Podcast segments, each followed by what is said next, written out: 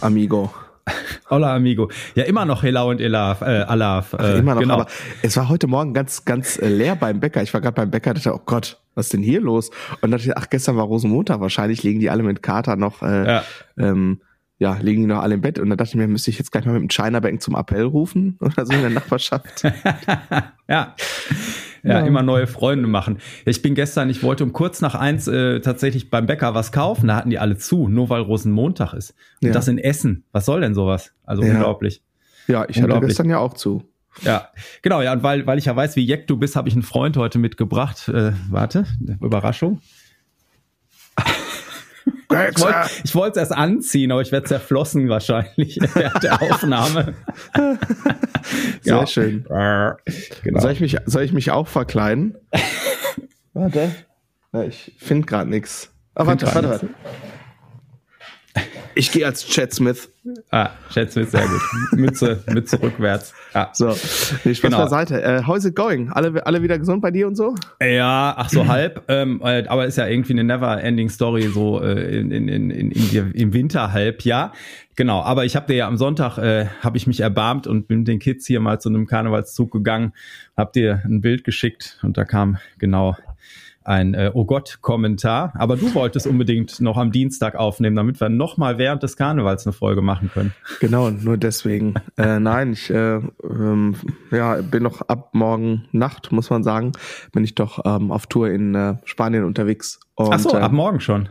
Ja, also die Grenze, ab wann ich unterwegs bin, ist ja in dem Fall ein bisschen fließend. Also sagen wir mal, wir fliegen, ich glaube, unser Flieger geht um 6.10 Uhr von Amsterdam. Äh, genau. Und dann äh, ne, haben wir ja auch so ein bisschen ähm, mehr Gepäck. Äh, Ah. als wie wenn du in den Urlaub fährst und vielleicht ist davon auch einiges Gepäck. Lange Rede, kurzer Sinn, man ist also eher so drei Stunden vorher da und bis Amsterdam fährt man ja auch ein bisschen, deswegen bin ich mir nicht ganz sicher, äh, ob das, äh, ob ich dann schon ab morgen äh, unterwegs bin oder gerade eben doch erst ab Donnerstag äh, äh, Ja. um eins nach zwölf oder so. Genau, ja. Ja, sehr gut, sehr gut. Ja, sehen. ich habe ähm, der äh, Matti hat sich ja irgendwie bei Jeki äh, oder Jekids äh, ein, ein Cello ausgesucht gehabt und Cool. äh, irgendwie kommen die da, also ja, naja, also Unterricht würde ich mal als mäßig bezeichnen. Bisher kommen da nicht so richtig in die Pötte, machen nach einem halben Jahr immer noch Lehrseiten nur gefühlt. Mhm. Aber was dazu geführt hat, dass er irgendwann, äh, also die spielen dann immer so zweite Stimmen zu irgendwelchen Liedern und Weihnachten war es dann so weit, dass er sagte, naja, ich würde gern auch die echte Melodie spielen. Und dann habe ich gesagt, ja, komm her, hier Bass-Ukulele. Und äh, dann innerhalb kürzester Zeit konnte er dann da auch die äh, erste Stimme spielen. So, ne? Und ich will mich da auf dem Cello nicht einmischen, weil ich da keine Ahnung habe von Greifen, irgendwas so, ne? Und äh, das soll auch da quasi bleiben. Ne? Naja, auf jeden Fall ging das jetzt immer so weiter, dass er dann ähm, jetzt immer so Lieder anschleppt und sagt, Papa, das will ich spielen. Was war das letzte? War irgendwie I'm blue, da ba di ba da da, so ein fürchterlicher Remix jetzt, ne? Yeah. aber es war sein Wunsch. Und dann eben kurz Tonart gecheckt, äh, Tonart geändert, damit wir möglichst viele Leerseiten haben. Und dann habe ich gesagt, okay, äh, das äh, mit, mit, mit der kleinen Ukulele und so ist äh, schön und gut, aber es muss ein äh, Short-Scale-Bass ins Haus für den Ah. Jungen. So. Sehr gut. Und äh, genau, dann habe ich beim großen Tee was bestellt. Das hast du ja auch gesehen. Hm. Äh, und äh, da gab's irgendwie ja so ein Short-Scale-Einsteiger-Ding für einen Honi. Und da gab's für 120 das Ding in matt schwarz, richtig schick optisch so. Ja. Und das ist nicht nur auf den Bildern im Internet so optisch äh, schick, sondern ist also ist eigentlich schockierend. Ne? Ja. Das Ding ist aus dem Karton gekommen und war kerzengerade der Hals. Und normalerweise brauchst du ja so ein bisschen Hohlkehle, also so ein Ja. bisschen Flitzebogen, damit es nicht scheppert. Aber selbst der, also selbst kerzengerade ist, wenn, wenn du vorsichtig anschlägst, scheppert nichts. Das heißt, Buntstäbchenverarbeitung perfekt, so ungefähr. Ne? Ja, krass. Und Das es ist, äh, da war jetzt meine Frage, was mich mal so interessiert hätte, weil ich habe da jetzt auch in letzter Zeit mit vielen Leuten drüber gesprochen oder mit vielen Bassisten, Bassistinnen, Schülern.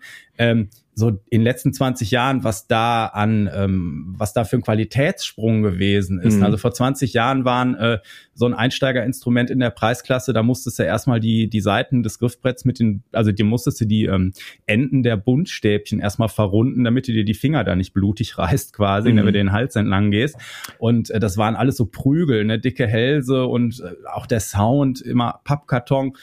Und da hat sich in den letzten 20 Jahren echt unfassbar viel getan. Im, im Bass, wahrscheinlich auch Gitarrenbereich damit. Schlagzeug ne? genauso. Ja? Schlagzeug genauso. Das ist, wenn du ähm, akustische Drums, wenn du jetzt, sagen wir mal, Uh, und ich sag mal, ein akustisches Drumset ist ja rein physisch ein Commitment, wenn wir ja. jetzt über Instrument sprechen. Ne? Ja. Uh, da kommst du natürlich mit 100 Euro nicht weit, aber das geht so los, dass du uh, beim großen T für roundabout, ich glaube 300 Euro fangen die günstigsten Komplettsets an. Also wirklich, so die, die, Becken möchtest du nicht hören. Das geht halt einfach nicht anders, weil ja. ähm, da liegt das so ein bisschen in der Materialauswahl, dass du bis zu einem gewissen Punkt jeden Euro hörst. Und das Problem an der Materialauswahl ist, dass wir da über Edelmetall sprechen. Und das ist einfach auch teuer. Ja. Also deswegen hast du da erstmal Messingbecken und die klingen naja nicht ganz so charmant.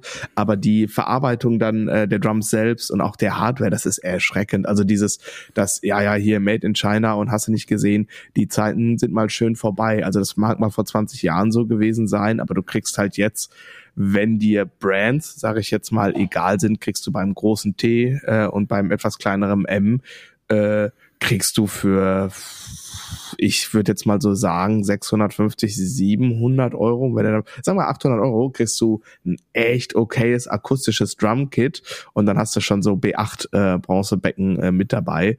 Äh, das ist für Neupreis. Wir reden hier über Neupreis. Wir mhm. reden über ein Drumkit mit zwei Hängetoms, Standtoms, Snare, ja. äh, drei Stativen, Pedale, Hocker. Ne? Also das ist, äh, das sind viele Kartons, die da kommen.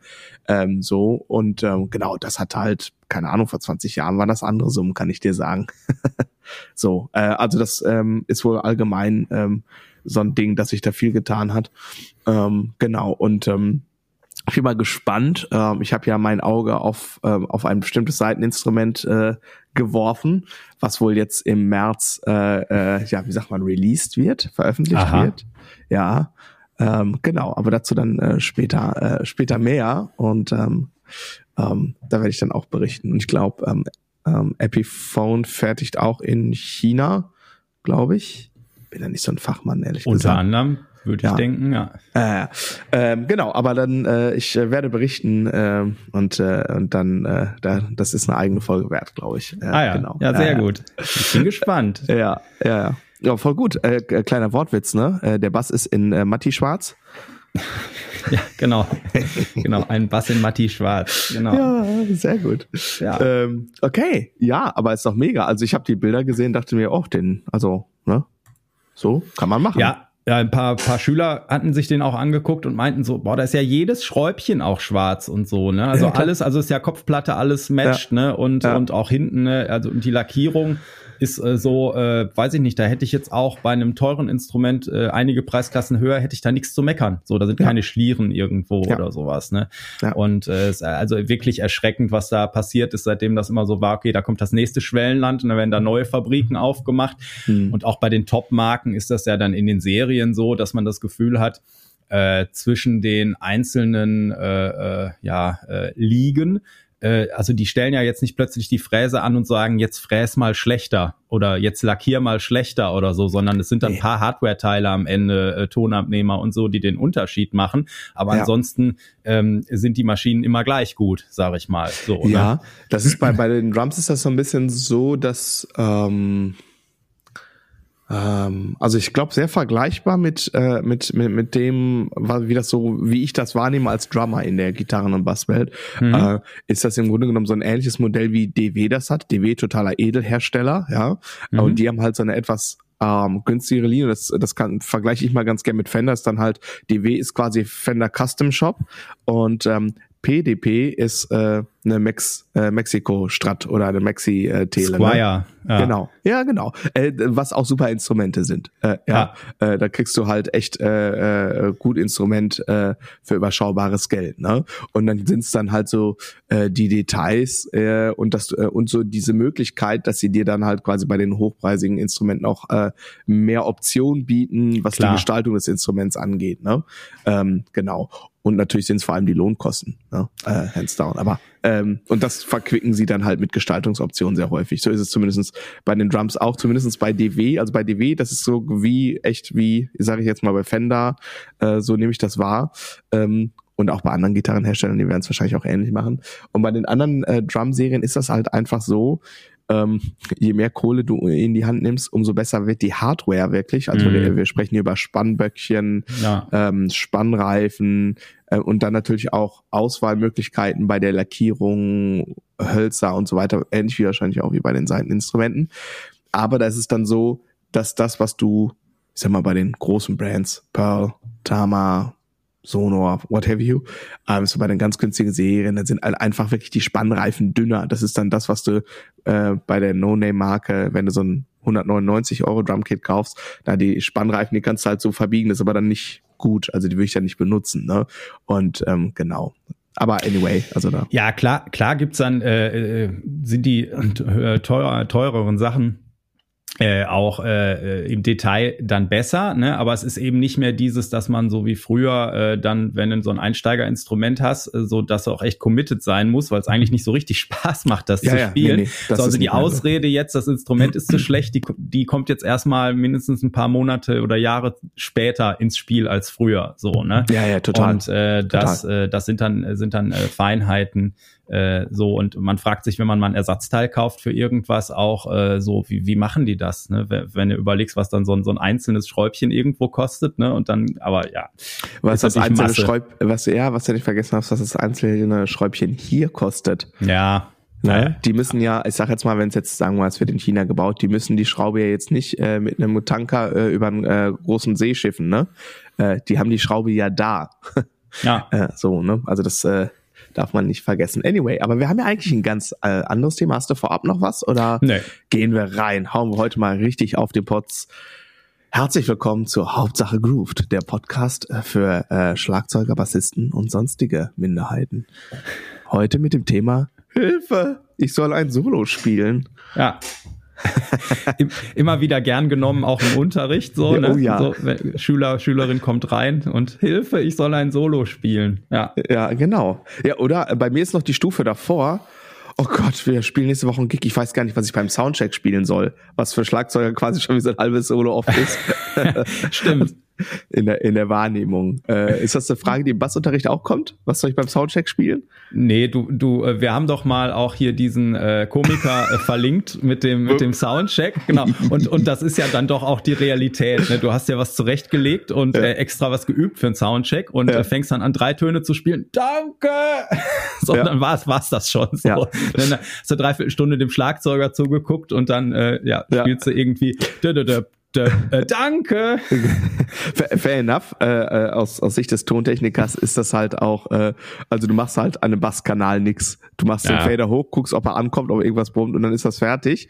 Und dann schiebst du halt quasi, wenn alle spielen, dann musst du gucken, wie es ist äh, mit dem äh, Management der tiefen Frequenzen. Das ist halt bei einem akustischen Drumkit eine ganz andere Hausnummer, ne? Weil das ist wirklich komplex.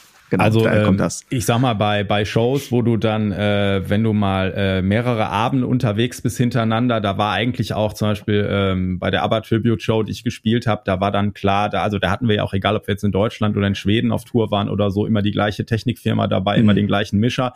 Äh, und da war dann auch klar, äh, wenn das Schlagzeug, was ja auch noch mehr vielleicht an die räumlichen Gegebenheiten angepasst werden muss, was mhm. natürlich auch, wie alles, ne? Aber wenn Schlagzeug-Soundcheck durch war, dann war im Prinzip klar, dass sofort, äh, da wurde immer der gleiche Backing-Track gestartet vom ja, Stefan. Klar. Und ja. dann bin ich mit eingestiegen und dann haben wir sofort geguckt, äh, dass der in der, in dieser Halle, in der wir dann sind, alle tiefen Frequenzen auseinander genau. sortieren kann, ein bisschen. So, ne? Aber wie ja. du schon sagst, genau, dann geht's, geht's gar nicht mehr. Also wenn du einmal weißt, was hat der Typ für einen Bass-Sound, so ungefähr, ne? Ja und äh, hat er Effekte äh, dabei, macht er zwischendurch komische Sachen, slappt irgendwas, ne, dann äh, ist das klar, dann kann man das relativ knapp halten, so dass wenn das wenn das Schlagzeug durch ist, dann machst du sofort äh, quasi äh, Drums und Bass oder ja. eben noch vielleicht Backings dazu. Ja. Ja, cool, super, genau. Aber also daher kommt es, deswegen ist das, korreliert das hier stark mit der Frage im Schlagzeugunterricht.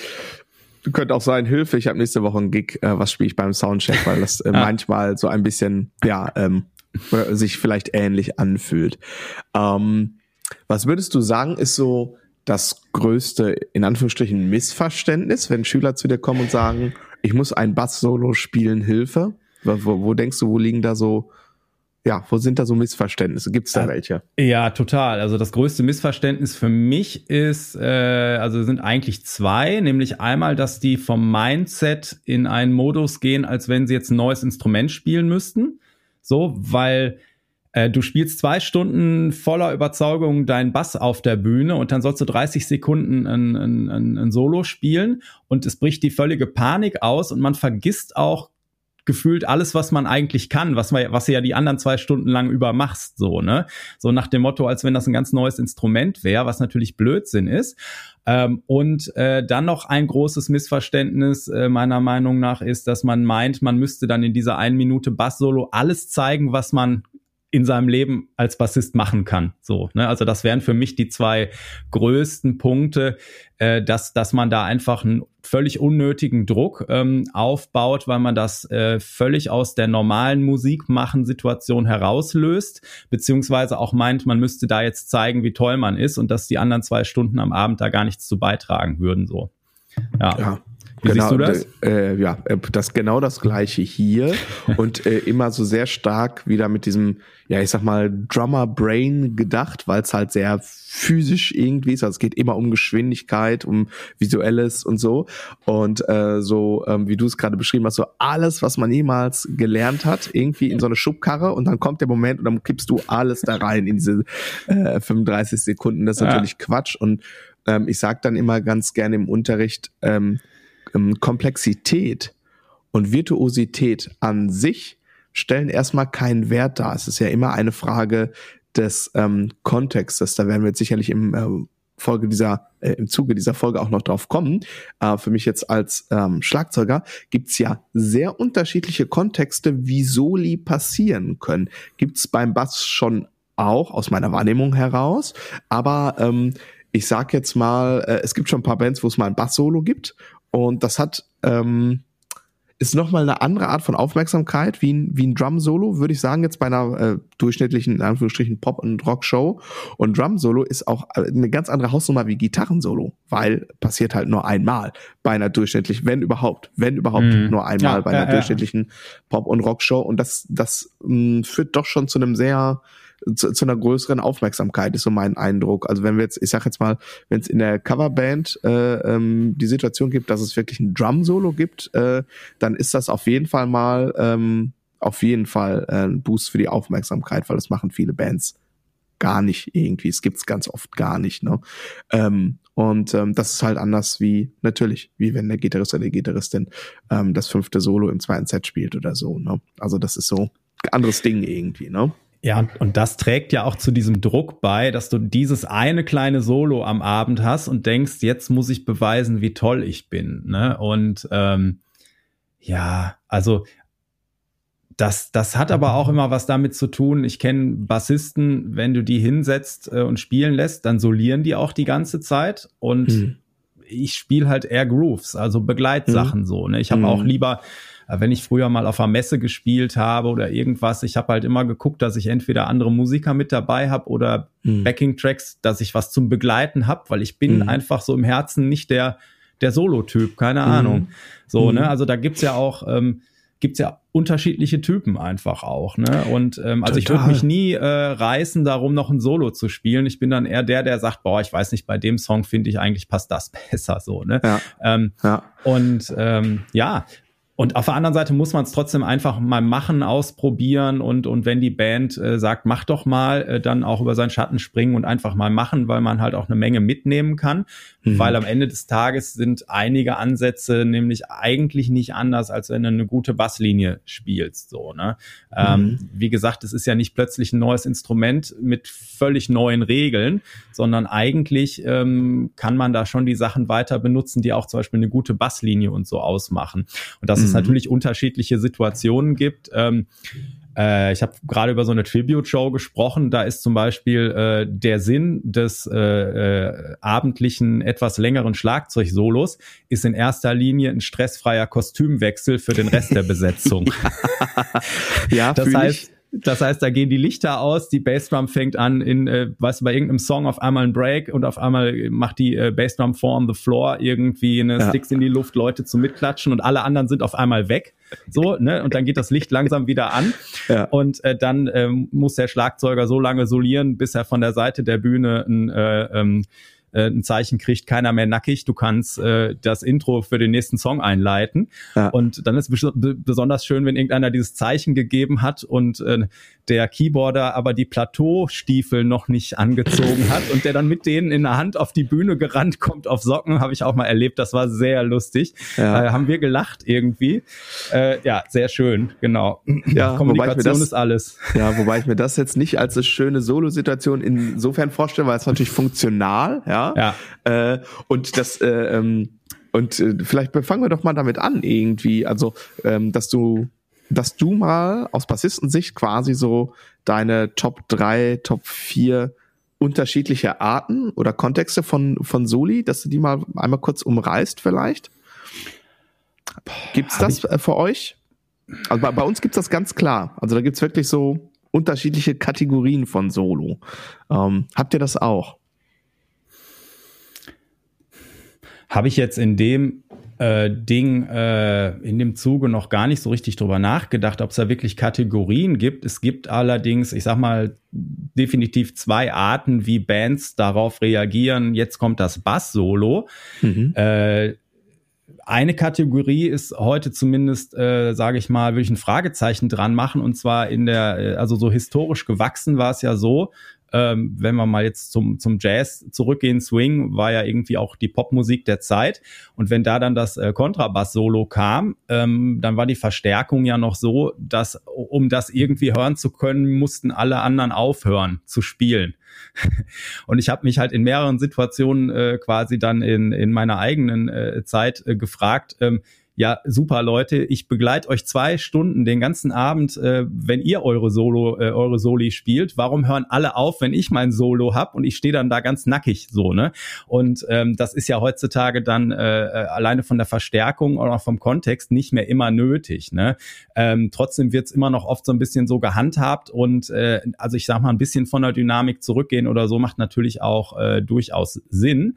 Ähm, und ähm, aber dieses äh, alle hören plötzlich auf, so äh, Bass Solo, weil es auch vielleicht spontan ist, ne? Irgendwie äh, so kennt man Cover Gig und du bist auch noch Sub oder so und bei irgendeinem Song, wo du jetzt wirklich nicht damit rechnest, dreht die Sängerin sich auf einmal um äh, Bass Solo, ne? Ja, toll. Und äh, dann hören auch noch alle auf und du stehst da, das ist besonders schön. Also ne, ja. ob, ja, also dieses, okay, äh, hören die alle auf oder ist da schon noch irgendwie, dass der Song durchläuft und mich mhm. jemand begleitet, wäre jetzt mhm. so ein Unterschied. Aber ansonsten habe ich da nicht wirklich Kategorien. Okay, dann äh, ähm, bete ich mal meine Kategorien runter. Ja. Also erstmal äh, Freeform. Das wäre dann sozusagen ah, okay. wirklich ja. komplett alleine. Ja. Keine Ahnung, die Jungs und Mädels gehen Bier holen, äh, andere Klamotten anziehen, was auch immer. Ähm, und du bist quasi komplett frei und komplett selbstverantwortlich. Ähm, dann gibt es ein Solo über ein Vamp oder ein Loop, also Band spielt leise oder auch laut, vielleicht sogar auch reagierend auf deine Dynamik. Ja. Äh, irgendwie ein Loop von zwei oder vier Takten, ähm, ja, über den du äh, solierst. Vielleicht gibt's äh, auch irgendwie eine feste Länge deines Solos und du musst Kicks erwischen. Ja?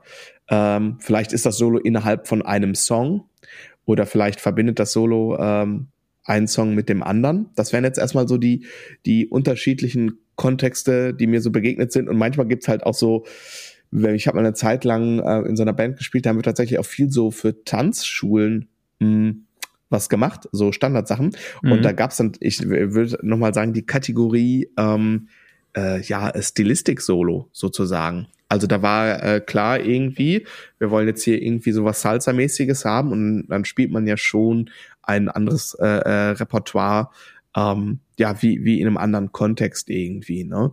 Ähm, vor allem, wenn das dann, also wenn das ganz klar so angezeigt ist. Ne? Äh, aber das wären jetzt erstmal so ähm, aus meiner Lebensrealität ähm, die unterschiedlichen Soli-Kontexte. Gibt natürlich noch ein paar mehr um, um Subkategorien sozusagen, aber das wären für mich erstmal so die groben Unterschiede. Freeform Bass Solo habe ich bisher auch nur ehrlich gesagt gesehen bei Gigs von Musikern für Musikern. So, also wirklich im Sinne von Band ist weg, ja, und und ähm, und äh, der Kollege oder die Kollegin steht alleine wirklich auf der Bühne und macht drei Minuten harte Kunst, ähm, habe ich eigentlich nur bei Jazz und Fusion Gigs gesehen und bei genau, also Billy Sheen habe ich halt ja. sofort im Kopf. Ja. Ne? Billy ja. Sheen, äh, so und wenn du die Augen zumachst, hörst du eigentlich eher ein Gitarrensolo eventuell. Äh, äh genau, ähm, genau. Ja. Und ähm, Genau, nee, also das äh, und auch so Überleitung zwischen zwei Songs ähm, will nicht ausschließen, dass ich sowas irgendwo mal hatte, wo das hm. dann irgendwie, wo du quasi äh, den Song 1 in den Song 2 äh, rüber äh, transportierst, ne? aber ansonsten eher auch äh, über einen Songteil oder einen Song, ne? also die ja. Akkordfolge oder einen Vamp, wie du ja. gesagt hast, oder irgendwelche Kicks, ne? wenn es ein bisschen äh, Latin, Jazz, Fusion ist, so, ne? Oder Rock also, gibt's genauso da. Ja, genau, ja, ja, ja stimmt. Also ja. Äh, ähm, genau. Und ähm, ich sag mal, für mich gibt's noch eine Kategorie, die steht so ein bisschen für sich alleine und mhm. ich nenne sie einfach mal die Phil Collins Kategorie. äh, ich hätte sie jetzt auch die Neil Peart Kategorie ähm, äh, nennen können. Und das sind Sachen, die sind auch äh, Freeform, nämlich nicht. Äh, aber das ist dann halt ein Schlagzeuger oder im, im Fall von Phil Collins sind es dann drei, zwei Schlagzeuger, ein Percussionist. Ich habe hier mal ein Hörbeispiel vorbereitet, äh, mhm. äh, die dann ähm, erst jeder alleine, dann zu zweit, dann zu dritt halt was spielen. Aber das ist ausnotiert, das ist komponiertes Schlagzeug Stück. Äh, das sind natürlich die absoluten Ausnahmen, die kommen halt in meiner Lebensrealität. Ich habe mal mit einer Phil Collins Tribute Band gespielt, da habe ich dieses Solo quasi äh, zu 95 Prozent gespielt, also wirklich ausnotiert, ähm, das auswendig gelernt. Genau, aber das kommt halt sonst nie vor. Ähm, aber klar, Rush ist auf jeden Fall die Band, wo man sowas auch hören könnte. Ne? Ja, Dream Theater, äh, Tool. Und ja, ich Tipp, wobei Danny Carey eher freier spielt, äh, wenn er soliert. Aber okay. ähm, genau, was schlimm ist. ja. Das zählt auf jeden Fall äh, zu, äh, zu den Dingen, die man auf dem Index äh, macht. Aber ich mache mal einmal ja. für die Kategorie Phil Collins, mache ich auch mal Phil Collins, Chester Thompson und den großartigen Louis Conte an. Und da hört ihr direkt, wenn ich das richtig jetzt hier ausgeschnitten habe, einen schönen Tempowechsel auch in dem Solo.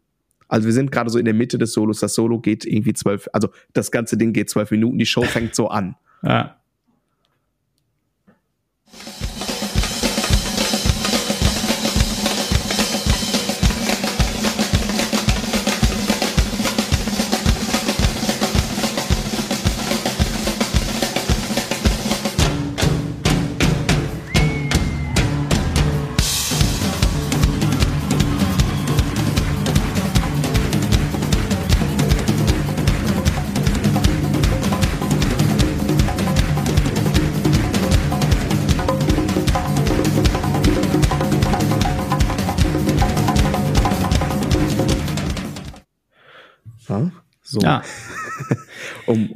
Um, mal, um die Kategorie mal einmal hier hinzustellen. Ne? Ja.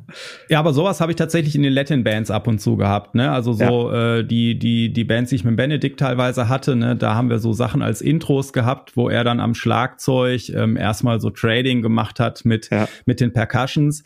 Äh, erstmal relativ frei. Ne? Also zum Beispiel äh, hatten wir da wem haben wir, Roland Peil, den vielleicht äh, mhm. einige auf den letzten äh, Fanta 4 Touren gesehen haben. Mhm. Äh, den hatten wir ab und zu dabei und dann war das immer so, dass sie relativ frei das erstmal gestartet haben und dann gab's halt irgendwann zwölf Takte, irgendwelche abartigen Kicks, die sie dann zusammen gespielt haben und danach musstest du halt irgendwie auf einer vier oder so in den Song rein, so als, als eins. Da hätte ich ein, ja, da habe ich noch ein zweites Beispiel von einem meiner Lieblingsschlagzeuger, der hier wahrscheinlich namentlich gar nicht so häufig vorkommt. Sagt dir der Name Sonny Emery etwas?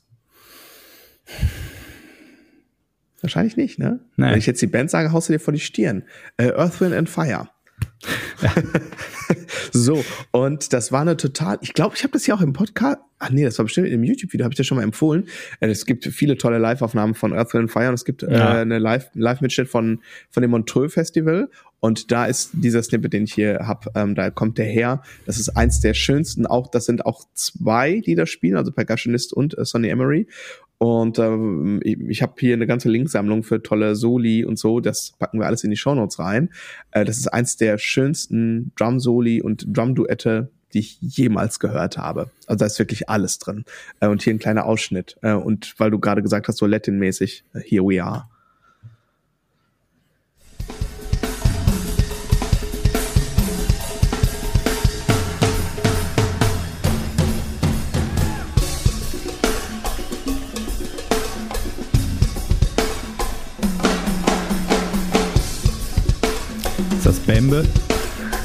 Ich.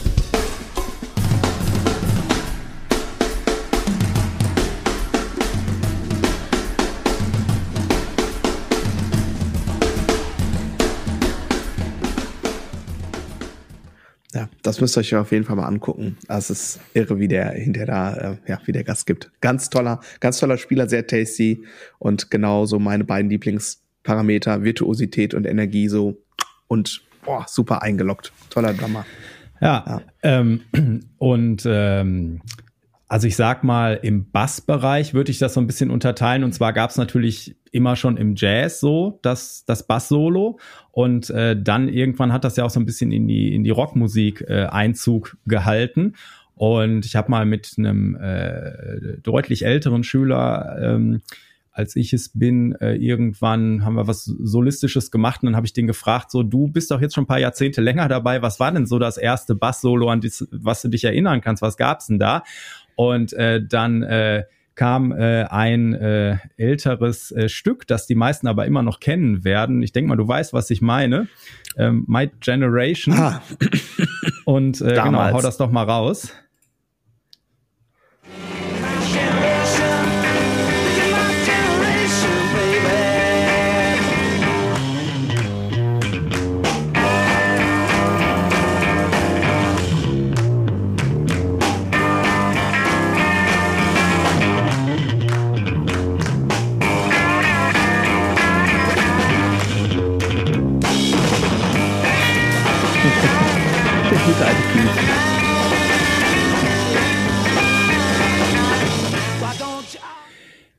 Das ist krass, wie man merkt, dass die Aufnahmetechnik mit der Band völlig überfordert ist, so, ne, alles ja. kurz vorm, vom Kollaps irgendwie. Ja.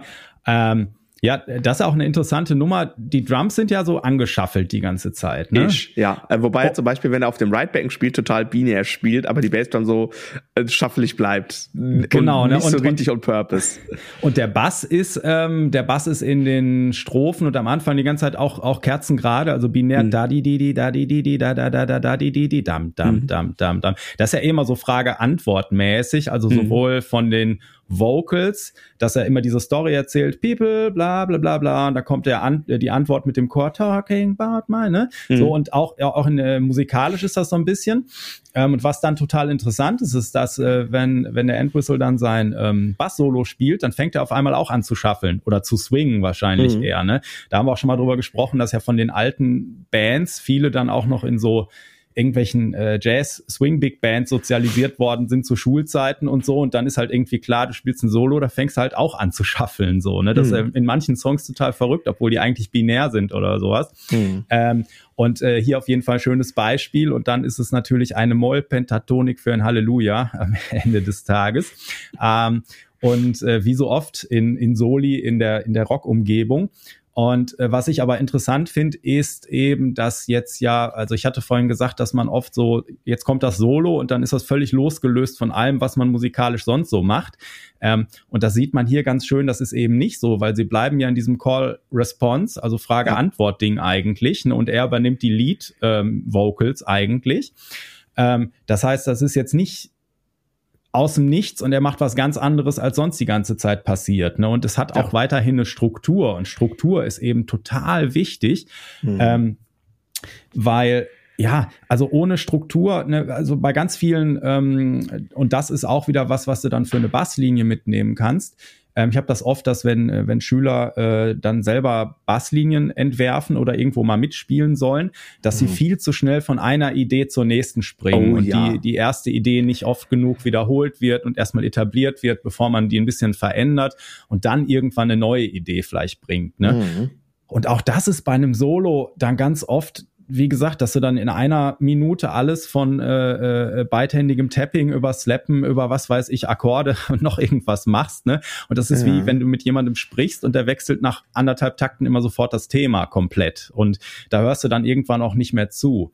Und äh, deswegen ist so wichtig, ähm, auch vielleicht erstmal Lücke zu lassen. Also Pausen sind ja auch irgendwie Musik, ne? Ähm, tut auch gerade als Bassist kommt man, also ich habe hab mal in so einer Bluesband gespielt und da war dann oft so, dann hat Gitarre 1 äh, ein Riesensolo gespielt und völlig abgerissen, Gitarre 2 das gleiche. Und dann guckten die zu mir rüber, mach mal ein Bass-Solo, weißt du, äh, Energie und Dynamik irgendwie bei 110 Prozent. Und da komme ich gar nicht ran, so in dem Kontext äh, mit mit äh, den Zerren, die die da drauf haben etc. Das heißt, das erste, was ich immer gemacht habe, war eigentlich das komplett runtergebrochen erstmal ähm, und, und wirklich mal im Prinzip einen Stop gespielt und dann erstmal auch atmen lassen, so dass man wieder aufbauen kann, so dass wenn ich dann nach drei, vier äh, Durchgängen oder Chorussen in so einem Blues auf meinem eigenen Höhepunkt bin, dann wird er auch nicht mehr mit dem Höhepunkt der Gitarristen verglichen, sondern mit dem, wo ich angefangen habe, so ne. Und dann ist es auch wirklich ein Höhepunkt. Und äh, so also auch so eine Geschichte erzählen ist halt irgendwie wichtig und eine, eine Spannungskurve haben. Und eins der, äh, ein, ein super krasses, gutes Beispiel dafür, können wir mal reinhören. Mhm. Und äh, da bin ich auch nicht alleine mit der Meinung, das sagt zum Beispiel Victor Wooten auch. Und das ist Everything is Everything ähm, von, ähm, äh, da spielt Willie Weeks Bass. Mhm. Mal erst mal finden. Und da gibt's eins und zwei. Mach erst mal eins. Ich muss erst mal finden. Okay. Habe ich das nicht hochgeladen? Hat er nicht hochgeladen? Hm. Warte mal eben, ich kontrolliere das, ihr Lieben. Ihr seid äh, sowas von live dabei.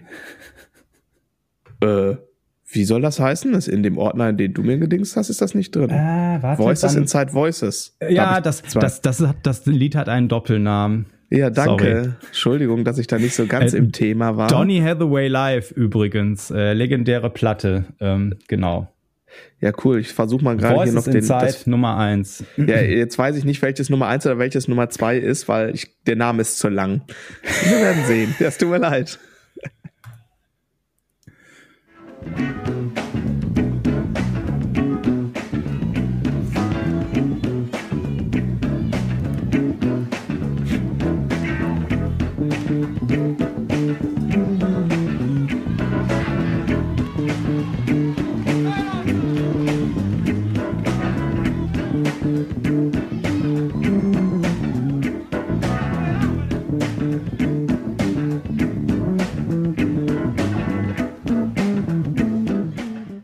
Das jetzt eins oder zwei? Das war Nummer zwei, natürlich. natürlich. Ähm, aber auch hier wird, wird sehr schön klar, wie er immer eine Phrase etabliert und die auch mhm. nochmal wiederholt. Und dann wird die mhm. irgendwann ein bisschen verändert und dann geht er irgendwann zur nächsten Phrase und er fängt da auch äh, relativ simpel am Anfang an. Das sehen wir dann, äh, hören wir jetzt in Nummer eins vielleicht nochmal, ne? Und das wäre eben auch so ein Tipp von mir. Spiel mal eine Idee und wiederhol die. Und mhm. äh, so, auch wenn du die vielleicht, weil du jedes Mal ein ähnliches Solo spielst oder weil du da dir ein bisschen was zurechtgelegt hast, also die anderen, für die ist es ja alle das erste Mal. Denen wird nicht so schnell langweilig wie dir und äh, da dann durchhalten und lieber die Idee einmal zu oft bringen, manchmal als zu schnell weiterzuspringen, wäre auf jeden Fall mal eine Empfehlung. Habe ich auch gleich noch ein schönes Beispiel für, aber jetzt erstmal die Nummer eins.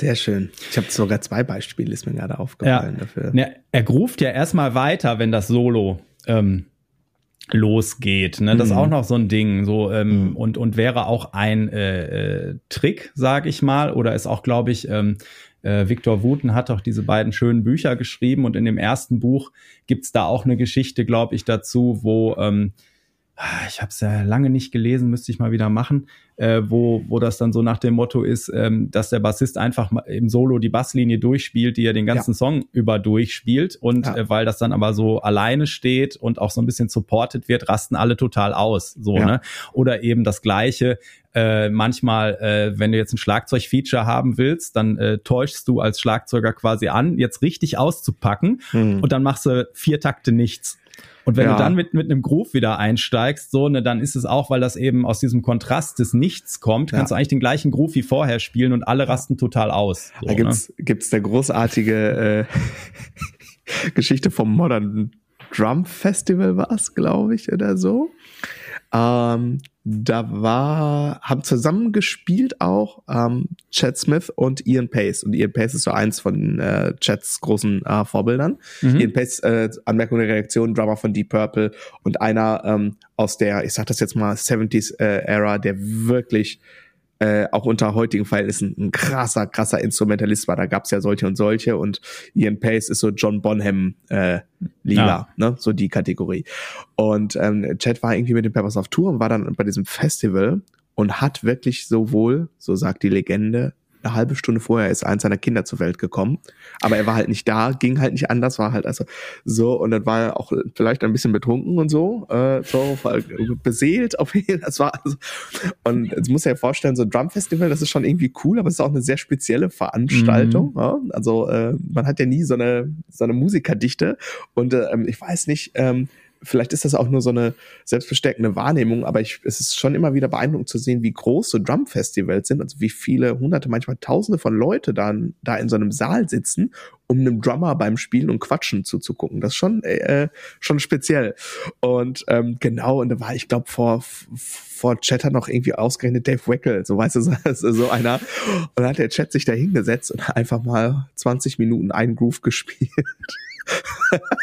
Einfach mal so hartes Kontrastprogramm, aber natürlich äh, äh, schon auch mit einer äh, Klimax und äh, und mit einer Energie, äh, die ähm, seinesgleichen sucht. Aber so, weil du gerade sagtest, und dann einfach mal nur einen Groove spielen und so, ja, äh, gibt es glaube ich sogar ein Video von auf YouTube. Ist dann muss ich mal gucken. Und dann hat er hinterher mal noch mit dem Ian zusammen irgendwie da richtig auf den Putz gehauen. Das war ganz interessant. Und was du gerade gesagt hast, so dieses ähm, Ideen etablieren, würde ich das nennen. Ne? Also mhm. Äh, das eine ist ja dein eigenes Musiker-Brain, ja, was so, ne, was so, ich sag mal vor, wenn du so ein Bild vor Augen hast, dann bist du an so einer Tafel äh, irgendwie, wo ganz viele komplizierte Formeln sind und so. Ich habe das Meme habe ich direkt vor Augen, ne? So was du denkst, was du tust und was andere ja. denken, was du tust, ne? Und ähm, wenn du dich irgendwo im Bereich zwischen Pop, Rock und Metal irgendwo da so bewegst, ja, äh, dann musst du ja irgendwie sowas ähm, mach, schaffen, was, was dir selbst vielleicht gefällt, wo du dich vielleicht auch ein Stück weit aus dem Fenster lehnst, immer im Rahmen deiner Möglichkeiten. Aber du musst ja auch irgendwie eine Connection zu deinen ähm, Zuschauern und Zuschauerinnen herstellen. Und das geht ja äh, fast eigentlich nur über Dinge, die auch ein Stück weit nachvollziehbar sind. Und ich würde immer versuchen, irgendwie einen Anker zu werfen. Na, das kann Rhythmus sein, Groove oder ein Sound oder eine, eine Orchestrierung, eine Abfolge von Tönen irgendwie und von die würde ich erstmal ein paar Mal etablieren, so dass äh, die Zuhörer da so das verstehen. Und dann würde ich anfangen, das vielleicht ein bisschen zu modifizieren, äh, zu verändern. Und ich habe äh, zwei schöne Beispiele. Ich habe einmal ähm, Nate Smith. Ich, wir fangen mal an mit Nate Smith.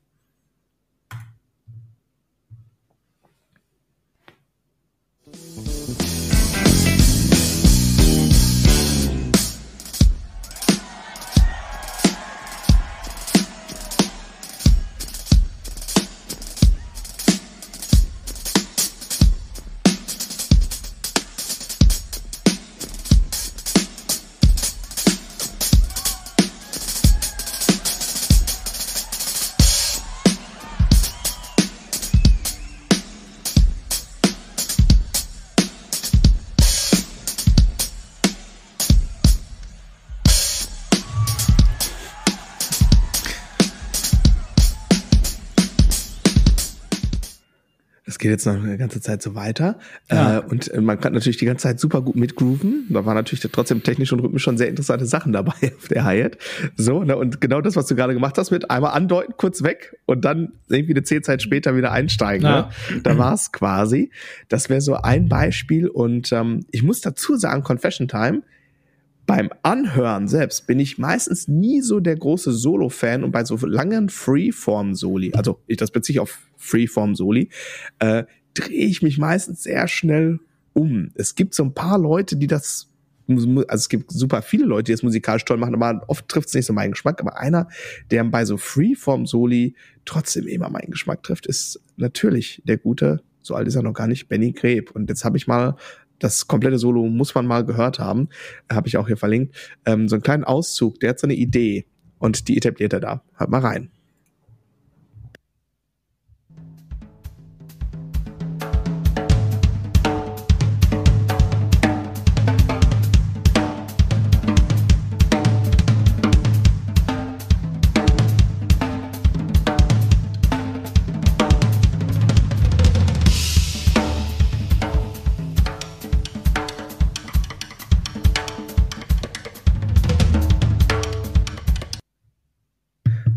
Weiter und so fort. Ne? So, man kann, das ist natürlich nicht einfach, was der da macht, ne? So, und es wird hinten raus natürlich noch ganz wild, aber ne, man kann den Puls nachvollziehen und, ne? Total. Ich habe gerade eine Show, die ich gespielt habe, vor Augen, wo der Drummer, glaube ich, da sehr inspiriert von war. ja, ja, davon kann man, also ich weiß nicht, wenn man, also wenn es da nicht anfängt zu jucken in den Fingern, dann weiß ich auch nicht. Also ah. das, äh, genau, ja, genau, um, um, um mal zwei Beispiele dazu geben für das, was du gerade gesagt hast. Ne? Ja. Genau, also wenn, ähm, wenn jetzt, äh, wir haben ja so diese Ausgangssituation gehabt, äh, Schüler, Schülerin kommt vielleicht auch in Unterricht, Hilfe, ich soll ein Solo spielen. Hm. Ähm, und äh, oder Hilfe, ich bin jetzt in so einer Band, da muss ich das vielleicht sogar ab und zu spontan tun, so, ne, dass, dass man eben äh, jetzt im Unterricht nicht groß was vorbereiten kann, etc. Äh, dann ähm, genau, würde mich, mich gleich mal interessieren, was du da für Tipps hast. Und bei mir ist dann oft äh, so ein Tipp, dass ich halt sage, ähm, also dieses äh, Spiel einfach mal dein Groove weiter und äh, äh, zeig den Leuten, dass du Spaß hast, dann freuen die sich auch, ne? Äh, weil das ist, das wirkt ganz anders, wenn die Band dann, was sie meistens ja tut, im Bass-Solo auch ein bisschen runtergeht und aussteigt, ne? Und die Basslinie viel deutlicher wahrnehmbar wird. Das wäre also das eine, das hatten wir gerade schon. Und ansonsten äh, ist mein Tipp immer, hol die Leute mit was ab, was sie kennen, so dass du irgendwo anknüpfst und, und dann veränderst du das nach und nach, aber erst so ein bisschen, ne? wie wir das gerade mit eine Phrase leitet zur nächsten etc. da bei Willie Weeks gehört haben, der ja auch erstmal mit einem Groove anfängt, was jetzt nicht direkt ein Solo hm, oder was nicht jeder direkt als Solo identifizieren würde. Und äh, zwei äh, natürliche Sachen, mit denen man da anfangen kann, sind natürlich, spiel die Basslinie weiter und etabliert vielleicht sowas wie Call and Response, dass du, wenn das eine, äh, ein Loop ist oder so, dass du, äh, oder, oder eine zweitaktige Phrase, dass du die einmal so bringst und dann wirfst du eine klein, kleines Fill ein oder einfach nur eine Variation oder so. Ne? Ähm, also irgendwas mit der Basslinie machen, die ja schon da ist und nicht versuchen, das Rad neu zu erfinden, wäre das eine. Äh, und das andere, wo sich dann auch immer alle äh, freuen, sag ich mal, ähm, also erstens, wenn du im Bass-Solo erstmal in höhere Lagen gehst, dann wird das eh direkt als solistischer empfunden, als wenn du das gleiche in einer tiefen Lage spielst, weil die Leute das ja die ganze Zeit im Ohr haben. Das soll nicht heißen, dass du nicht auch ein tiefes Bass-Solo spielen kannst, aber einfach in eine hohe Lage gehen ist schon mal ein Statement, so ein bisschen äh, in Richtung solistisch. Ähm, und dann einfach vielleicht die Melodie des Songs nehmen weil vom Bass haben die Leute die noch nicht gehört und finden das auch interessant und dann auch aber nicht Note für Note raushören und so spielen, äh, sondern vielleicht die erste Phrase raushören, die spielen und dann versuchen frei, so wenn du weißt, das ist die und die Tonart vielleicht oder so, ne, äh, dass, dass du das dann versuchst weiterzuentwickeln oder du nimmst diese erste Phrase und arbeitest damit. Also äh, die Leute abholen, ne, mit was, was sie schon kennen, eventuell aus dem Song, dein Bassgroove, die Gesangsmelodie, äh, was weiß ich. Ähm, äh, das ist ja auch sowas, was dann auch ganz nett ist, wenn man mal, also ab und zu ähm, gibt's das mal, dass man dann als Bassist mit dem Gitarristen oder so, dass man so ähm, quasi gleichzeitig soliert oder so und dann so, oder wie man das auch von mehreren Gitarristen kennt, so Phrasen hin und her spielt. Ne? Und dann entwickelt der eine die weiter und schiebt die wieder zurück und etc. Ne? Aber dieses, ähm, dann nicht immer was aus dem luftleeren Raum greifen, sondern mit Sachen arbeiten, die auch irgendwie schon etabliert sind. Oder eben selbst eine Idee etablieren, wie du es gerade gezeigt hast. Ja. Mhm.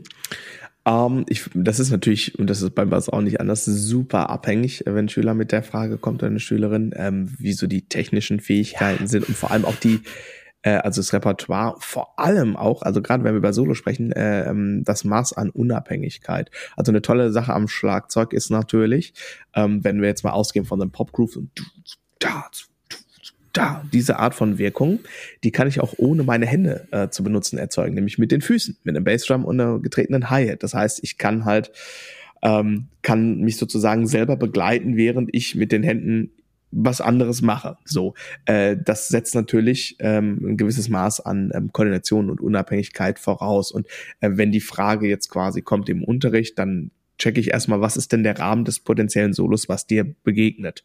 Und wir nehmen jetzt mal einfach ein ausgedachtes Beispiel. Habe ich denn da am Wochenende? Nehmen wir mal Uptown Funk. So, äh, so, ne? Den Song kennen wahrscheinlich alle. Das hat ja so 116, 117 BPM for on the floor, ne? Du, du, du, du, du, du, du. Endlich mal Podcast-Stimme hier. So, Schätzelein. Ähm, genau. Und so, oh Gott, was soll ich jetzt machen? Also ich finde zum Beispiel, äh, ist ein super dankbarer Song, um Solo zu spielen, war ein angenehmes Tempo, da ist dann schnell schon schnell, aber nicht zu schnell. Ne? Ähm, und äh, das ist ein super angenehmes Tanztempo. Das heißt, ich würde auf jeden Fall, also der Groove Viertelnoten auf der Bassdrum, Backbeat auf zwei und vier, Achtelnoten Hi-Hat, alle zwei Takte eine Hi-Hat-Öffnung so. Und jetzt könnte man ja schon mal das erste Ding, was ich ausprobieren würde, wenn so mir dieses, diese Ostinato-Approach-Welt, man begleitet sich selber mit den Füßen noch nicht so offen ist, ja, dann würde ich davon natürlich auch Abstand nehmen. Dann würde ich mal gucken, wie, was kann ich an dem Groove modifizieren? Und dann würde ich mir vielleicht auch mal eine Inspiration in der elektronischen Musik holen. Wie komponieren die? Die komponieren oder spielen zum Beispiel Filz, indem sie Elemente weglassen. Und dann könnte man zum Beispiel total stark stilisieren, dass du, sagen wir mal, und am Schlagzeug, äh, der Hauke, so, und Hauke haut fleißig auf die Pauke und spielt ne, das Ding halt. Und auf einmal lässt er die Bassdrum weg und spielt nur die Hände weiter. Das Koordinativ kriegt das jeder hin, ja, der, der, der den Song spielen kann. Und auf einmal hast du aber die halbe Lautstärke, vor allem wenn das Schlagzeug mikrofoniert ist, weil die Bassdrum stark verstärkt wird und das macht sehr viel Energie auf dem PA. Mhm. So. Und dann könntest du nur mit hinzufügen, wir reden hier auf, von Viertelnoten, hinzufügen und wegnehmen von Bassdrum-Schlägen, kannst du schon anfangen, irgendwie sozusagen die Dichte und die Dynamik zu steigern oder zu verringern. Dann könnte man so dieses, was jetzt gerade hier in dem Beispiel war, dieses Nate Smith-Ding äh, mit Lücken sozusagen machen. Also ich denke immer an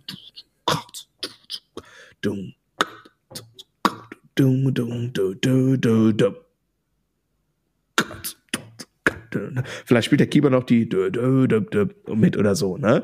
Äh, und dann kannst du quasi immer stoppen und weiterspielen. Und das mit, mit dieser Lücke könntest du ein bisschen spielen. Oder du machst nur die Snare auf zwei und vier und dann fängst du an zu orchestrieren. Okay, die Snare ist nicht eine Snare, sondern ein Sidestick.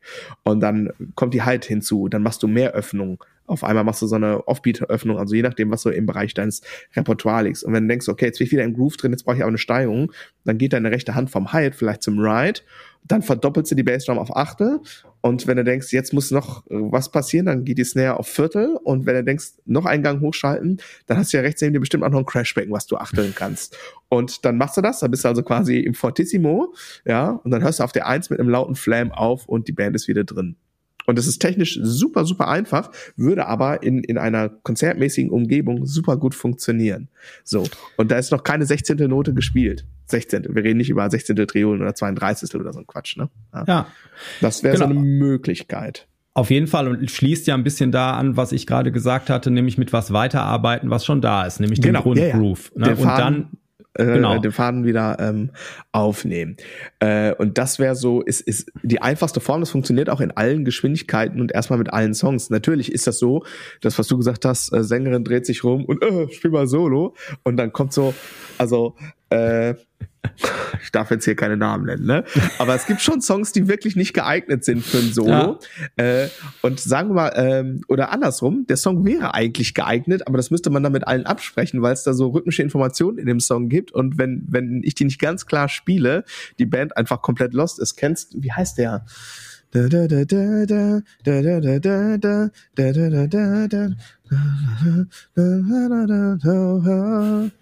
Ah, ich bin Macklemore, aber wie heißt der Song?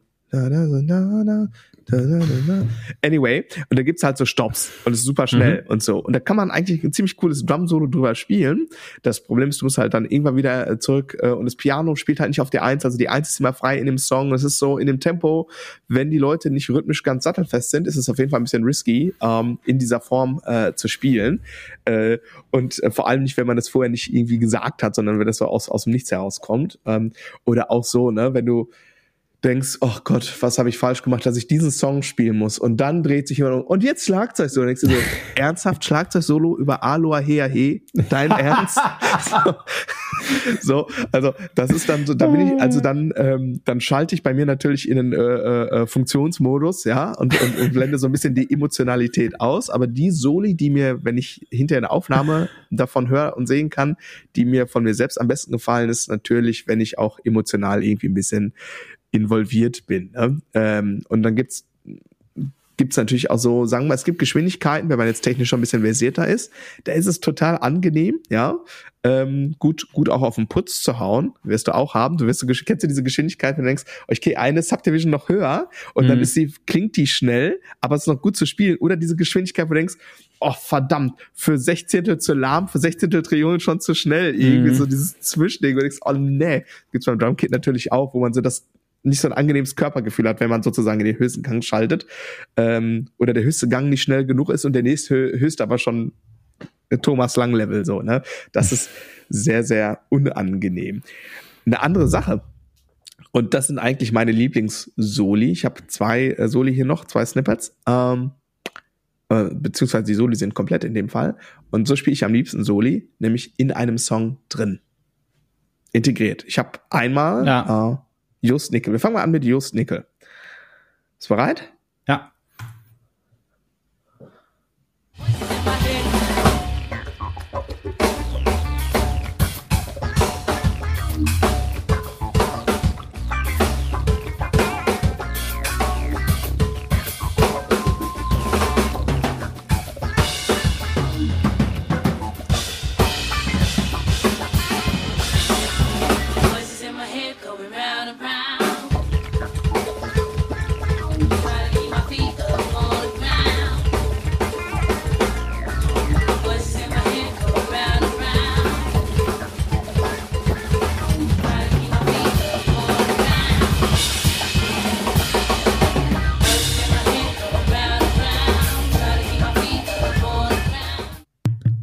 Natürlich, das ist technisch jetzt nicht mehr ganz so ohne. Und jetzt habe ich etwas, und ich würde sagen, es ist eins meiner Lieblingsschlagzeug-Solos. Uh, ich bin mal gespannt, ob du den Drummer erraten kannst. Ist bereit? Mhm. Ja.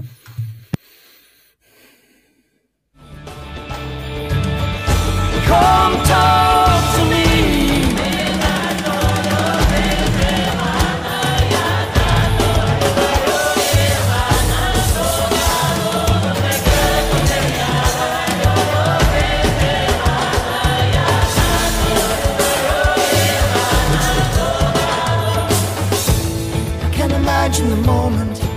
Den Interpreten weiß der wahrscheinlich. Nehme ich an. Sänger ist auch nicht erkannt. Okay, Peter Gabriel.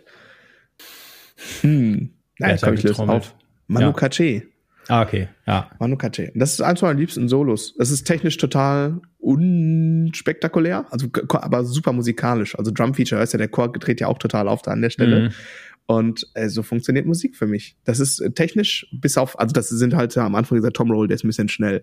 Aber alles andere ist technisch total ähm, uninteressant. Da ist nix hm, dabei, wo man sagen würde, da müsstest du jetzt wirklich richtig an die Bewegung ran. Es rhythmisch natürlich super interessant, weil mega synkopiert und jedes Mal, wenn ich das höre, dann hüpft mein äh, Herz so ein bisschen höher. Das ist irgendwie so Manu Katché halt, pure Lebensfreude. Ne? Der tanzt einfach da durch. Das ja, ist total also, schön der, man muss sich auch immer vor Augen halten, der Durchschnittsmensch im Publikum, der geht nachher nicht nach Hause und sagt, boah, ich fand dieses Schlagzeug oder dieses Bass-Solo so toll, weil das war so anspruchsvoll und dann diese Triolen auch noch, das ist ja wirklich schwierig, also schwierig, die auf dem Tempo zu spielen, ja. sondern der, der will eine Geschichte erzählt bekommen und der will da nicht verloren werden unterwegs, so, ne? Das heißt, mhm. egal wie komplex das ist, also es macht äh, so, also Phrasen zu verbinden und den, das Publikum oder den Zuhörer auch mitzunehmen von einem einer zur nächsten Phrase und eben nicht wild durch die Gegend zu hüpfen.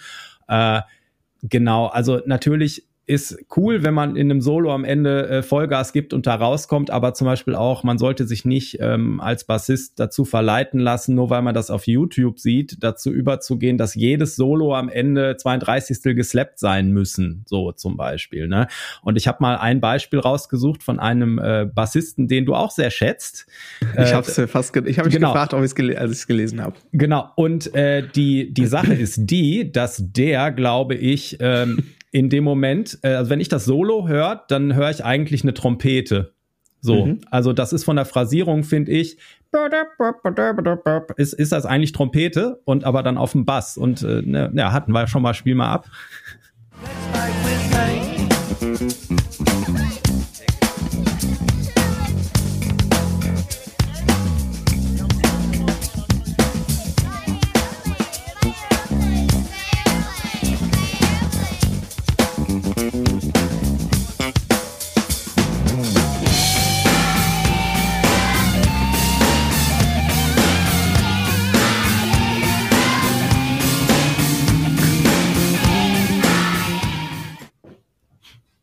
Geschichte, dass wir die beiden einzigen sind, die auch One Hot Minute gut finden, hatten wir schon mal. Ne? Ja, ja, ja, total.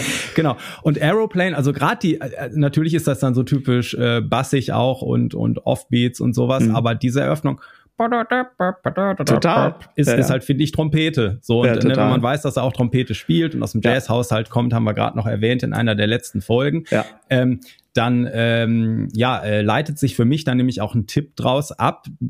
Als, als Bassist sind eben Bass-Soli nicht unser täglich Brot. Und es gibt Instrumente, die mit Soli wesentlich mehr vertraut sind. Hm. Ähm, und äh, warum nicht auch mal da gucken, was die so spielen. Ne? Das heißt, ähm, wenn du jetzt Total. kein Jazzer bist, dann vielleicht nicht direkt bei einer Trompete, sondern mal beim, beim Gitarristen gucken oder was auch immer.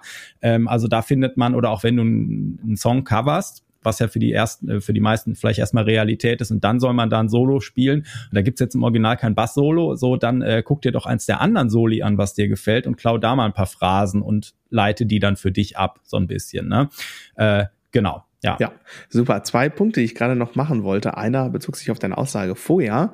Es ist nicht die Virtuosität der Zuschauer, die Zuschauerin des Konzertes wird nicht nach Hause gehen und sagen, das Bass-Solo fand ich toll, weil er dann noch die äh, 16. Triolen irgendwie eingebaut hat.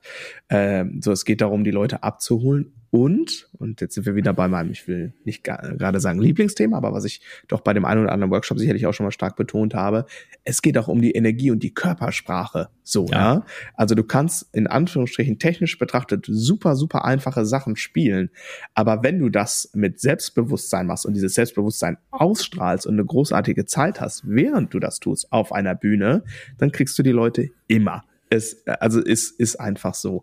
Ähm, das ist das eine. Und ähm, genau, und dann noch äh, so ein kleine, äh, kleines Erlebnis, ähm, dass äh, ich habe ja die Peppers die letzten zwei Jahre jeweils einmal gesehen und das letzte Konzert haben sie eröffnet mit einem Bass-Solo. Also er ist tatsächlich, sie haben nicht gejammt, sondern er ist alleine auf die Bühne gekommen. Und hat so angefangen und hat dann von nur angedeutet, so drei, ich glaube die ersten drei Töne, äh, von Around the World und das Publikum hat direkt, also wirklich, es spielt so drei Töne, so natürlich dann auch mit diesem Sound so, ne, so ah. ne und dann so das Publikum direkt vervollständigt die Basslinie, also so ein bisschen Wolfpack-Style, äh, aber keine Ahnung, ich weiß nicht, wie viel da waren, so 50, 60.000 oder so, ja, so und dann wieder, hat er wieder rumsoliert und dann fing er so an, so ja, wie er halt so spielt, ne? Und so, dass er so einen Groove hat und, und dann und war ganz großartig und drückt er, drückt er so einen Knopf da. Und das ist natürlich, äh, klar, da ist Bass spielt eine Rolle in der Band und so. Und dann war es halt dieser Intro-Sound von Around the World. Und dann fadet ja. er irgendwie, fadet er ähm, ja von was er im Solo gespielt hat, in dieses Intro von Around the World rein. Und das haben die voll cool gemacht. Es war schon dunkel. Und er hatte so einen einzelnen Spot. Und auf einmal, du hast gar nicht gesehen, dass die anderen Dudes auch schon am Start waren. Und dann hörst du nur, ja, und dann, ja, the rest is history. Das war echt, das war, war ein steiler Auftakt. Ähm, das hat schon Spaß gemacht. Aber ähm, ich meine, wie viele Bands gibt's so auf Stadionniveau, die schon mit einem Bass-Solo anfangen? Ich würde sagen, eine. ja. Äh, kennst du eine andere? Level 42, aber das ist nicht Stadion, ne? Also nicht mal ansatzweise, ne? Ja, ja das wüsste ich jetzt äh, nicht.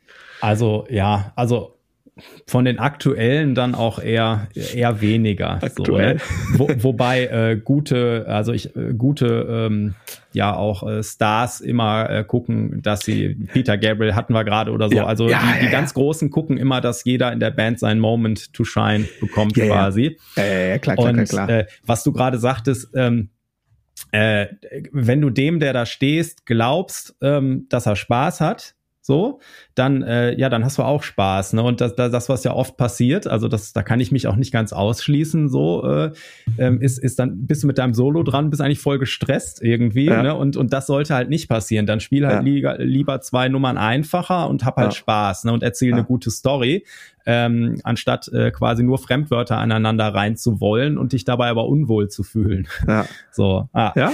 Und ich habe hab noch ein schönes Beispiel, das äh, musste ich auch, damit wir es ganz hören können, in zwei äh, Teile teilen. Äh, Lovers heißt das. Ja. Und äh, böse Zungen behaupten, dass dieses äh, YouTube-Video dazu äh, nur äh, wegen der Optik sehr erfolgreich ist. Aber die, äh, äh, die Tall Wilkenfield kann schon auch ein bisschen Bass spielen. So, ähm, so kleines bisschen. Ja, genau.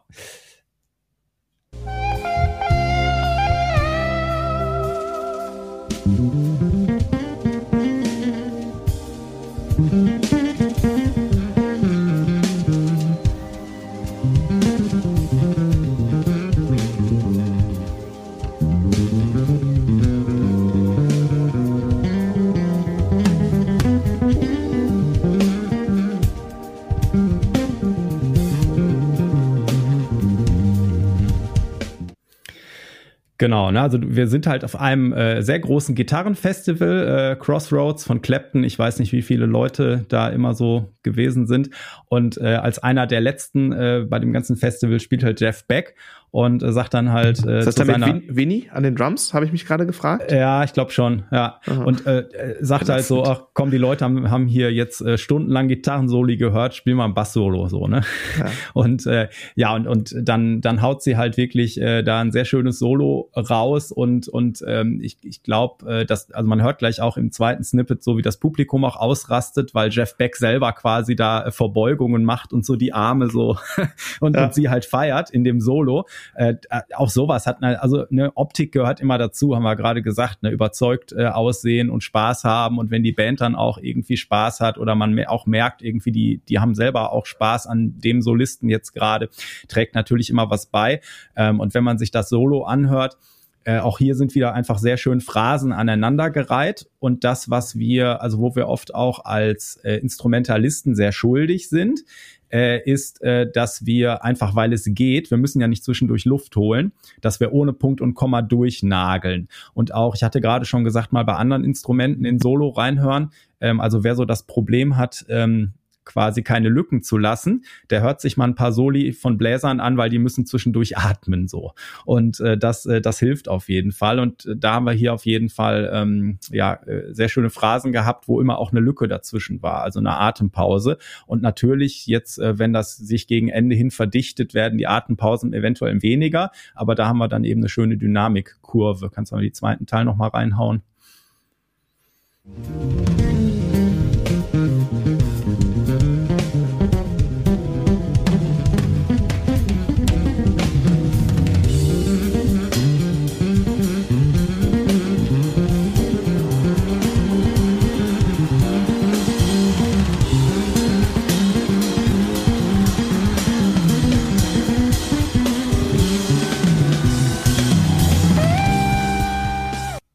Ja.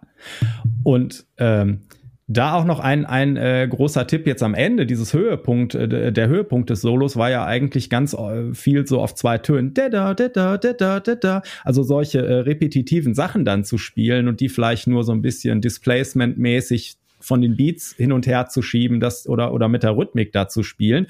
Und äh, das ist auf jeden Fall auch eine Gefahr, die ich im Unterricht oft sehe, dass ich dann sage, du äh, ist gar nicht so, wenn jemand kommt und sagt, äh, hier, ich soll dann Solo spielen und ich sage, boah, ist gar nicht so schwer, die acht Takte kannst du komplett als G-Moll sehen, kannst du was mit der G-Moll-Pentatonik oder so machen.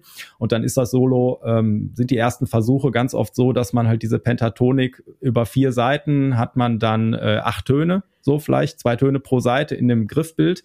Und da spielt man das immer hoch und runter, so immer brav wie eine Fingerübung. Und so klingt das dann aber auch. Und dann sage ich ganz oft so, pass auf, such dir drei Töne aus, du darfst jetzt in deinem Solo nur drei Töne spielen. Mhm. und wir haben ja ganz oft in unserem, äh, an unseren Workshop-Wochenenden auch so die ganzen verschiedenen Bestandteile von Groove und Musik und so durchgesprochen und man ist eben sehr oft ähm, als Instrumentalist dann auch versucht, äh, alle die ganze Zeit nur die Aufmerksamkeit auf die Töne zu richten. Und in dem ich Moment, jetzt nicht du, so. Ja, du jetzt nicht so, aber in dem Moment, wo du gesagt kriegst, du darfst jetzt nur noch drei Töne davon spielen, ja. wird auf einmal werden die anderen ähm, Sachen Artikulation, Phrasierung, Rhythmik, Dynamik, äh, kriegst du eventuell erstmal überhaupt die Fähigkeit, dich auch noch darauf zu konzentrieren, ja, wo du sonst nur am Töne suchen bist. Ne? Und das sah man jetzt hier gerade, dass eben das, äh, der Höhepunkt des Solos war eigentlich nicht das, wo sie die meisten unterschiedlichen Töne gespielt hat, sondern ähm, wo eben zwei, drei Töne waren und dann passierte ein bisschen was, rhythmisch und Energielevel und so, genau. Exakt,